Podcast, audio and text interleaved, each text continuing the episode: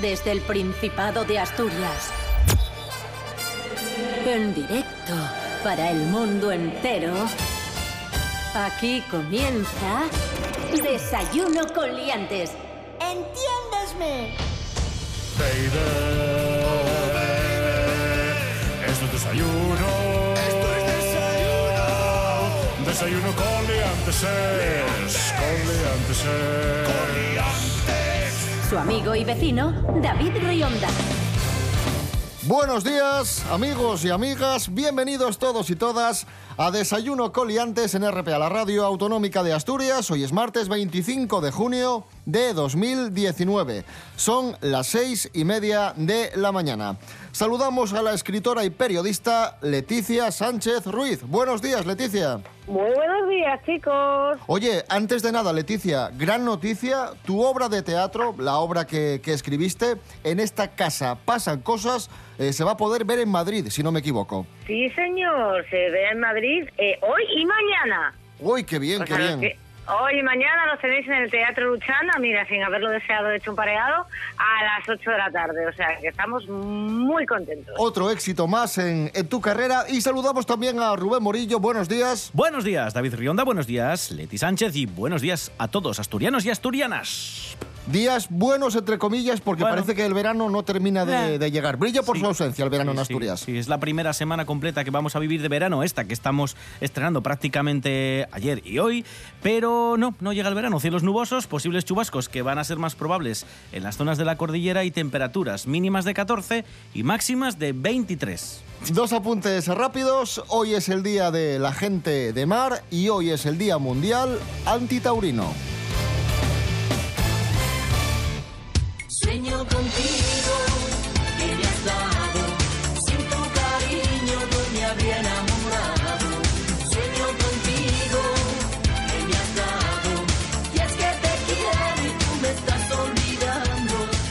Comenzamos, amigos, amigas.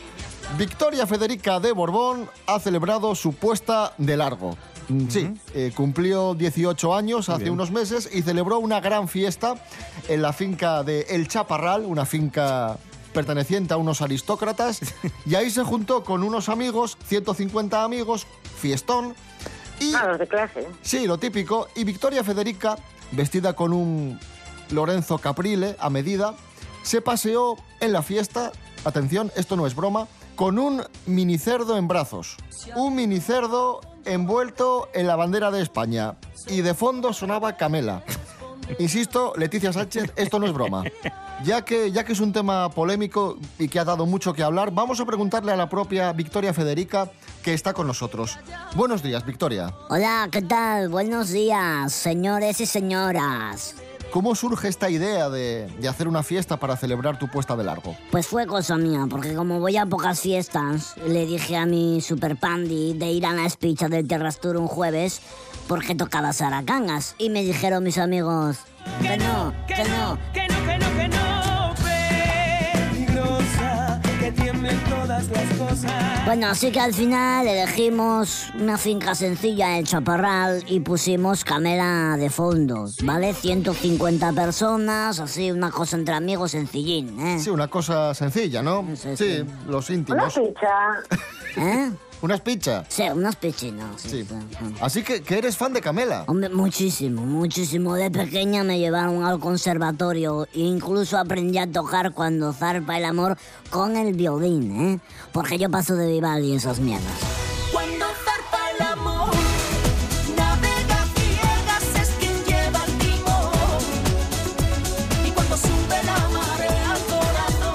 ¿Quién te regaló este, este cerdo y cómo se llama? Mi amigo Toñín, ¿eh? Digo, ¿cómo se llama? Toñín, No, ese es el que te lo regaló. sí. Sí, Vale. sí, mi amigo Toñín de Noreña fue el que me regaló el cerdo, ¿eh? Que Toñín es el fiu de Carmina y Vicente. Vale, es Hasta y el ahí. que te lo regaló. Ese es el... Sí. ¿Y el cerdo cómo se llama? El nombre del cerdo, ah, sí, hombre, es Víctor Hugo Carlos Juan Federico de Borbón, ¿eh? que ya se sabe usted que a nosotros los Borbones nos gusta poner nombres muy largos, ¿eh? Pero bueno, yo le llamo Gochín, ¿eh? Ah, Gochín. Gochín, así Se llama ajá. todo eso, pero tú le llamas Gochín. Hombre, bueno, claro. Está aquí conmigo, si quiere, ¿eh? A ver. que... A ver, Gochín, diles algo aquí a los lacayos, hombre. Ahí lo Ah, tienes. mira, mira. Míralo, Ahí ¿viste? está.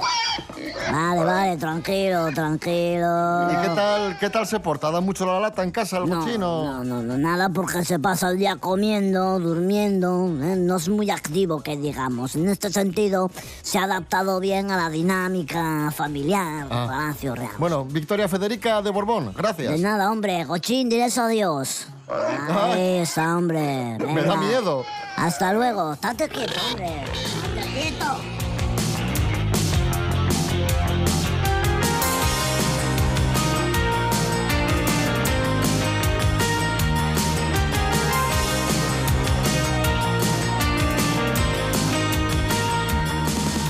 Un día como hoy de 1946 se publicaba uno de los mejores libros del siglo, El diario de Ana Frank. Un libro que todos tenéis que leer, muy útil, muy necesario y ahora más que nunca. Leti, muy básico, muy sencillo para la gente que esté un poco despistada. ¿De qué va el diario de Ana Frank y por qué tenemos que leer este libro? Bueno, pues Ana Frank era una, era una niña holandesa que estuvo judía, que durante la Segunda Guerra Mundial estuvo escondida en el, en el desván de, bueno, de una familia que decidió, que decidió esconderlos. Entonces, eh, este diario es toda, como bien dice su nombre, es toda, toda la vivencia de ella, el día a día de ella, escondida, perseguida, sin entender nada, con miedo, sin saber pues cuándo les van a coger, sin saber por qué están ahí, sin saber por qué les persiguen por ser judíos, y todo esto mezclado, aparte, con bueno pues los pensamientos típicos de, de una niña de su edad. Eh, para los que no lo sepan, eh, Ana Frank y su familia finalmente fueron apresados. Ana Frank murió en el campo de concentración, murió de, de neumonía, murieron todos los de la familia, excepto su padre. Fue su padre el único que se salvó, quien rescató el diario y quien posteriormente lo publicó. Claro, es una lectura que, que acerca mucho esta tragedia al gran público porque hablamos de, de lo que estamos diciendo, ¿no? De una chavalina normal, con sus deseos, con sus sueños, que le empiezan Eso a es. gustar los chicos, sus, sus cosas de, de chavalina, pero que se ve inmersa en, en este hecho tan terrible. Efectivamente, entonces cualquier niño adolescente que lea ese diario puede decir, es que Ana Frank per- perfectamente podría ser yo, efectivamente. Y todos estamos expuestos a que realmente nos pase esto, esta, esta cosa tan incomprensible de una persona absolutamente normal, como puede ser cualquiera de ellos, cualquiera de nosotros, que de repente se vea perseguida y posteriormente asesinada. ¿Por qué? Por nada. Esto es el diario de Ana Frank. Pues en estos tiempos en los que en algunas ocasiones se blanquea tanto eh, determinados hechos, es muy recomendable el diario de Ana Frank para comprender qué sucedía entonces y, y de estos, como y el refrán, de estos barros vienen estos lodos, como ya. estos lodos, estos barros, estos lodos. Ahí está. Y también recomendable para adultos, ¿eh? que parece que he hecho bastante hincapié en los, Los cuentos, los jóvenes, Para todos, para porque todos. Es una, es una, porque es una primera, es un primer acercamiento a lo que fue el Holocausto, lo que fue la, la, la Segunda Guerra Mundial, pero es un, es un libro que te lees de adulto y te traumatiza de la misma manera. El diario de Ana Frank, amigos. Luces borrosas por la calle, nubes que tratan de atraparme. Algo no va bien, algo está cambiando. Me río sin querer tirado en el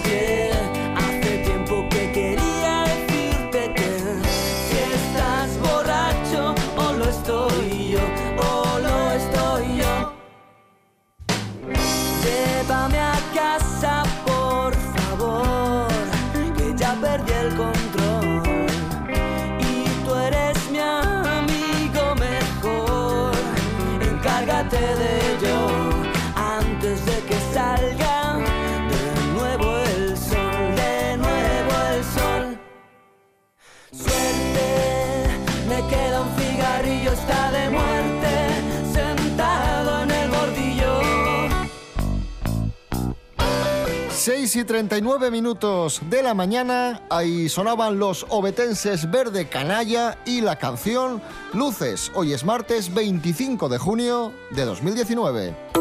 En toda Asturias, RPA. Desayuno con liantes. Síguenos en Facebook.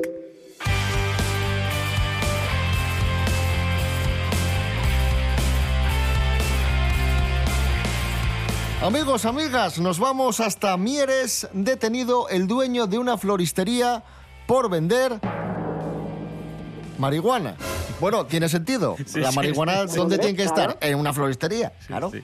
La Policía Nacional ha detenido al propietario de una floristería por un delito contra la salud pública en Mieres por, como dices, vender marihuana en su establecimiento.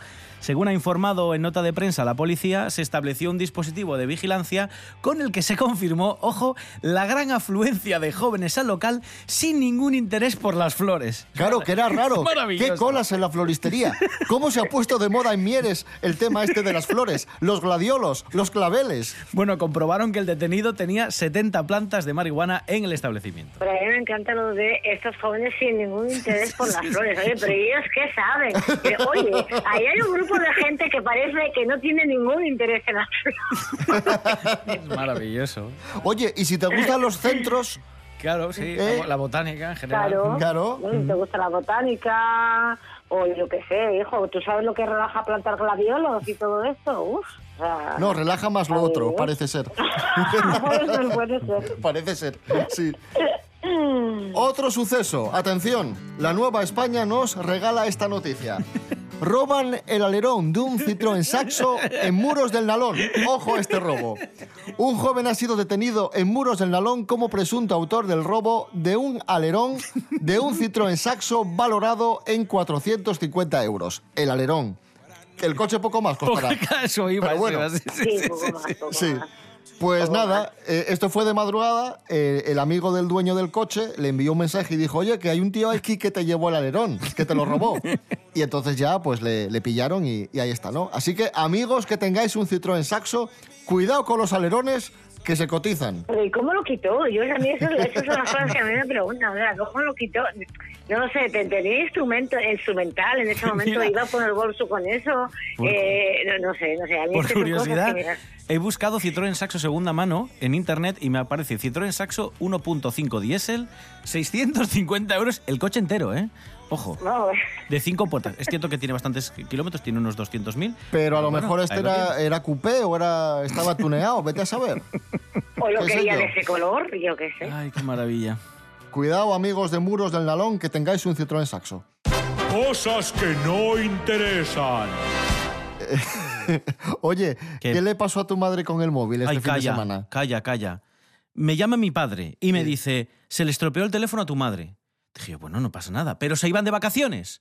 Y entonces dijo mi padre, hay que comprarle un teléfono a tu madre porque lo utiliza mucho y es verdad que mi madre está todo el día mandando WhatsApps al grupo de WhatsApp de la familia, bien, y- haciendo ¿Qué fotografías. tiene de malo eso? No, no tiene nada de malo. El problema es que me encargaron a mí que fuera a comprar un móvil para mi madre. Y bueno, Bueno, cojo el coche, espera, espera, cojo el coche y voy al centro comercial a Oviedo, a, una, a un gran almacén que todos conocéis donde venden cosas de electrónica. Sí. Y pregunto por el teléfono móvil que quería mi madre, que era de capacidad 64 gigas. sí, Pues no lo tenían.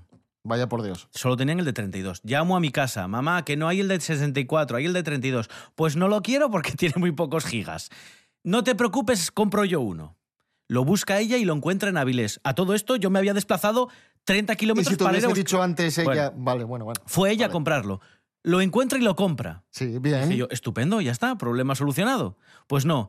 Oye, ¿puedes volver a Avilés? Yo había quedado en Gijón. ¿Puedes volver a Avilés para configurármelo? Entonces, tuve no solo que hacer el trayecto para intentar comprar el teléfono en Oviedo, sino que volver de Oviedo a Avilés a configurarle el teléfono a mi madre, es decir, instalarle el WhatsApp, el Facebook, Y luego- y la luego cuenta de Google, y luego, Gijón. y luego volví a Gijón. ¿Cuántos kilómetros hiciste por el Pues a tema lo del móvil hice de tu madre? 150, 160 kilómetros para no comprar un teléfono móvil y que lo comprase ella. ¿Pero por qué tiene tanta urgencia tu madre en, en que le configures el móvil? Ah, Bobu, porque iba de vacaciones y quieres sacar fotos. Yo qué sé. Cosas que no interesan.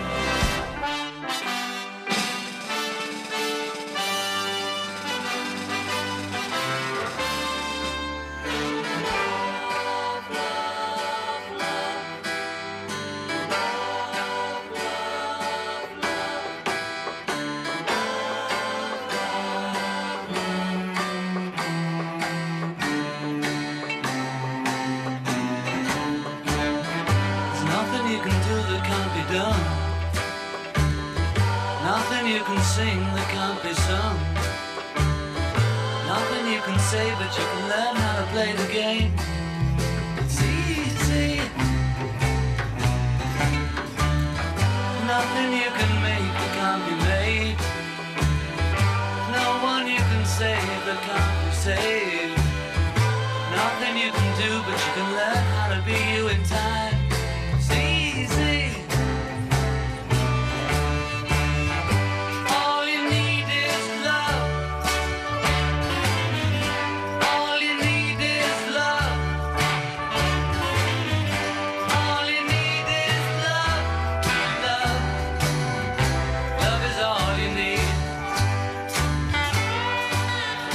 7 menos cuarto de la mañana, un día como hoy de 1967, los Beatles actúan por última vez en televisión, donde graban el tema All You Need Is Love, es decir, este tema que, que está sonando.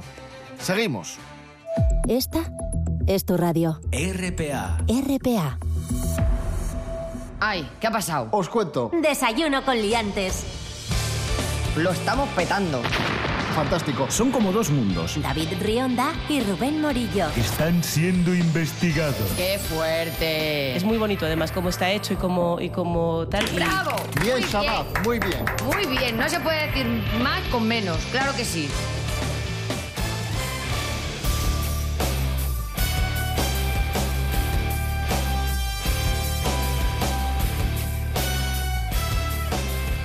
Continuamos, amigos, amigas. Esto es Desayuno Coliantes, RP a la Radio Autonómica de Asturias. El piloto de motos Jorge Lorenzo nos ha deleitado con la siguiente frase. El otro día le preguntaban en una entrevista por el rendimiento de su moto, por el depósito de la gasolina, por circunstancias de una carrera. Y dijo lo siguiente. Bueno, vamos a ver. Einstein no inventó la bombilla con 20 años, sino que la inventó pues con la edad con la que la inventase él. Ahí está. Maravilloso. Eh, una frase que lo tiene todo porque obviamente eh, Einstein no, No inventó, inventó la la bombilla. bombilla, De hecho, cuando Einstein ya andaba por ahí con sus teorías de la relatividad, etcétera, pues ya había bombillas. No solamente es esta, sino que es un marianismo maravilloso. O sea, Einstein no inventó la bombilla con 20 años, sino a la edad en la que la inventó. Sí, sí. Sí, es muy Rajoy, sí. es muy Rajoy, sí, es, sí. es- es- es un- es un- es un muy Rajoy. De todas formas, bien, es, es una patada bastante grande decir que Einstein inventó la bombilla, pero bueno, al fin y al cabo este chaval es deportista, o sea, es piloto, pero hay patadas tremendas que dicen prácticamente a diario eh, los políticos o gente que ocupa eh, lugares donde el saber es importante y los datos son importantes.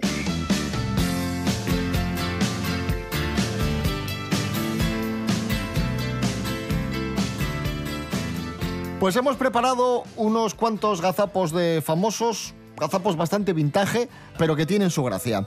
Empezamos por Sofía Mazagatos, modelo, que se hizo maravillosa, maravillosa. se hizo célebre por aquello de estar en el candelabro. El candelero, Sí, en vez de candelero, candelabro. candelabro. pero nos regaló otras muchas perlas. Por ejemplo, en una ocasión le preguntaron por su película favorita y esto dijo Sofía. A mí, por ejemplo, esa película que me apasiona y que un poco siempre desde, desde que la, la primera vez que la vi me, me apasionó fue Desayuna con Brillantes. Fue Desayuna con Brillantes. Desayuno, con brillantes. Con brillantes. Otro de, de Sofía. Pues eh, a Sofía la prejuzgaban, le ponían logotipos, ¿sí? ¿Sabes qué es lo que pasa? Que, que soy bastante discreta y bastante sencilla, ¿no? Aunque la gente eh, trate un poco en, en ponerte esos logotipos que te ponen, ¿no? Eso, te ponen logotipos. Un logotipo, qué maravilla, qué maravilla. Ana Obregón, Oh. maravillosa también. Ay, bueno, bueno, bueno, musa, musa.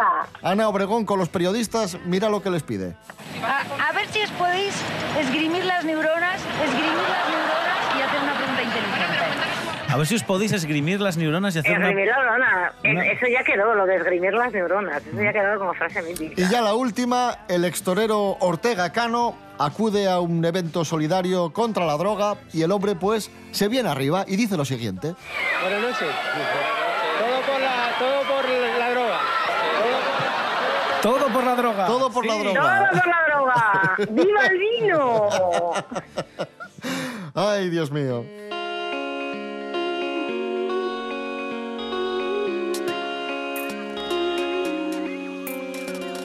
Y seguimos hablando de famosos. Hace ya varias semanas que no hablamos de Paula Echevarría. A Paula Echevarría le va muy bien en su profesión, en el amor, pero a su novio, a Miguel Torres, que ya es futbolista, parece que lo suyo no le va tan bien. Jorge Aldeitu, buenos días. Muy buenas amigos. Hoy en las Paula News os voy a hablar más de Miguel Torres que de Paula, pero bueno, también le afecta a ella. Sabéis que la pareja lleva una relación a distancia y lo llevan bastante bien y se ven mucho. Quizás es este el motivo por el que la afición del Málaga le reprocha al propio jugador, a Miguel Torres, que esté más centrado igual en los amoríos y en ver a Paula Echevarría y andar por ahí de cenuca y salir por la noche, que en lo verdaderamente importante que es su trabajo y eh, trabajar para su equipo, para el Málaga. Entonces en el último partido la afición se cabreó bastante ya que su equipo, el Málaga, fue derrotado ante el Deportivo de La Coruña en un partido muy decisivo que se jugaba en el ascenso. ¿Y qué hizo la afición? Pues abuchearlo. Tras el partido, Miguel Torres dio una rueda de prensa donde dice que a la afición no le puede pedir nada y que no le gusta a ningún jugador que, que le piten o que haga un recibimiento de este tipo, pero que se siente muy querido en Málaga, siempre se ha sentido y que respeta muchísimo a la afición. Y que las críticas le gusta afrontarlas para evolucionar y madurar. Así que bueno, de los errores se aprende y así son las cosas. Un pequeño cabreo de la afición, ¿os parece justo mezclar lo personal con lo profesional? Juzgad vosotros mismos. Un saludo.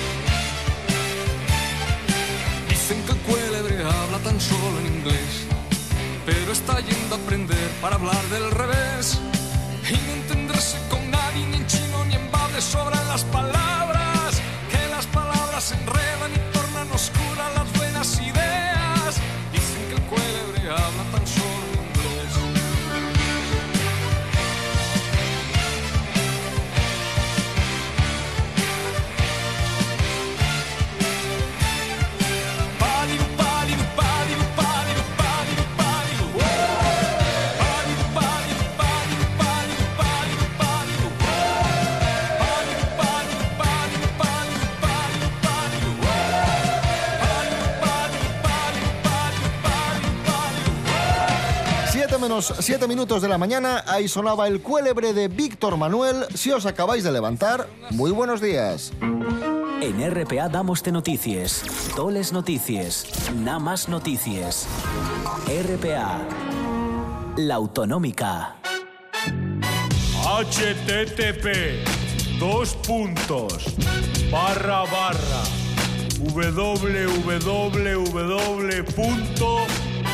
www.desayunoconliantes.com No olvide visitar nuestra página web.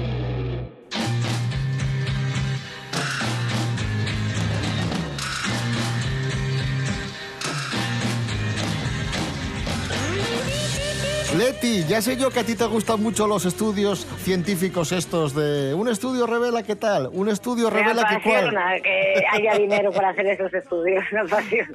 Pues atención, un estudio, además un estudio made in Spain, revela que beber cerveza, ojo cerveceros, os va a encantar, beber cerveza es mejor que usar cremas antiarrugas. Sí, cuidado. Así es. Un estudio de la Universidad de Valencia, pilotado por la doctora Pilar Codoñer Franz, del Departamento de Pediatría, Obstetricia y Ginecología, asegura que la cerveza es capaz de combatir el envejecimiento de manera más eficaz que las cremas antiarrugas. Y según Pues el yo sé, estudio... sé yo de muchos que, que van a llegar a los 60 como si tuviesen 16.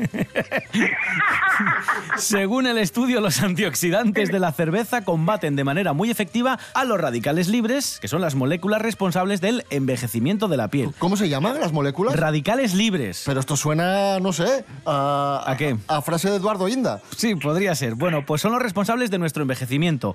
Atacan las células vivas, lo que provoca que nos oxidemos más, que tengamos más arrugas, que nuestros huesos se debiliten, que nos, eh, no sé, que estemos faltos de hidratación.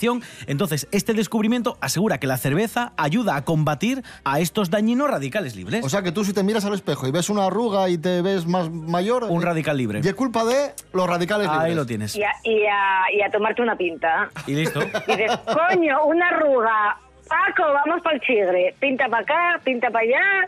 Yo, permitas que me lo ponga en duda. Lo pongo en duda. Esta es la típica excusa que, que- que dice alguien. Acabo de escuchar en la radio Hola. que la cerveza es buenísima.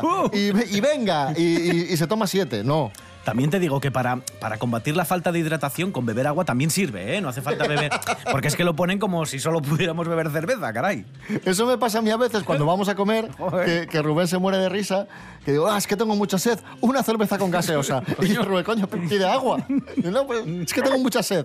A mí me pasa, a mí me pasa también, ¿eh? Yo cuando tengo sed bebo agua, pero cuando tengo mucha, mucha, mucha sed, yo solo pienso en una Coca-Cola con hielo y con limón. Es lo único que se me viene a la cabeza. Y me dices, agua, yo quita para allá agua. Solo quiero eso, o sea, de verdad.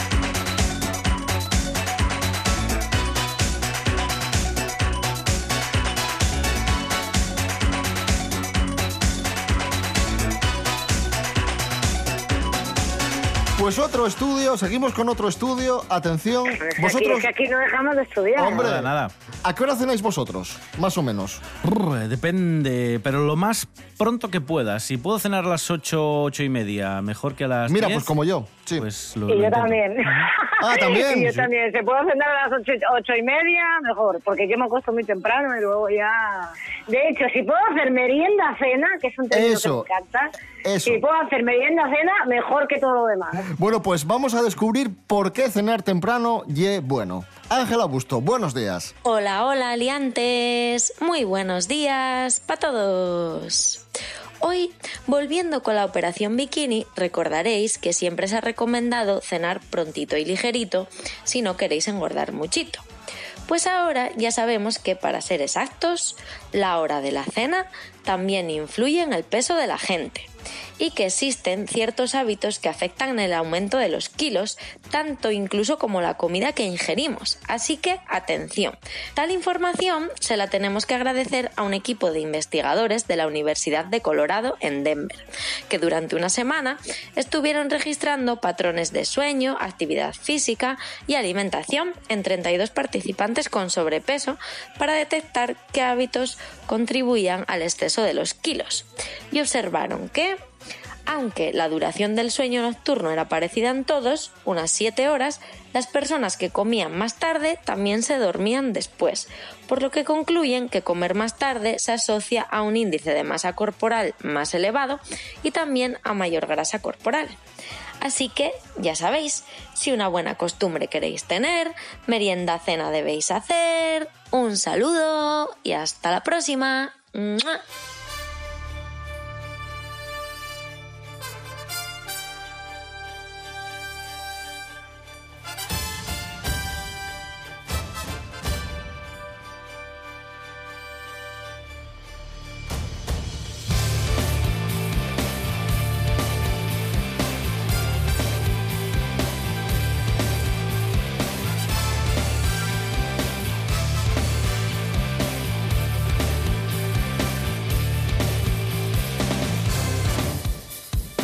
Programa completín el que hemos tenido hoy. Hemos hablado de un montón de, de temas, hemos contado un montón de noticias y mañana a las seis y media de la mañana, como se suele decir, más y mejor. Así que os esperamos. Y entre tanto nos podéis seguir en nuestras redes sociales.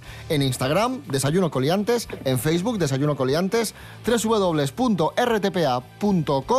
y www que he dicho no, www.rtpa.es, radio a la carta y www.desayunocoliantes.com. Ahora sí, ¿de acuerdo? Y a continuación en RPA, las noticias. Rubén Morillo. David Rionda. Gracias, hasta De mañana. nada, hasta mañana. Leticia Sánchez Ruiz, un abrazo, hasta pronto. Otro, chicos, un beso.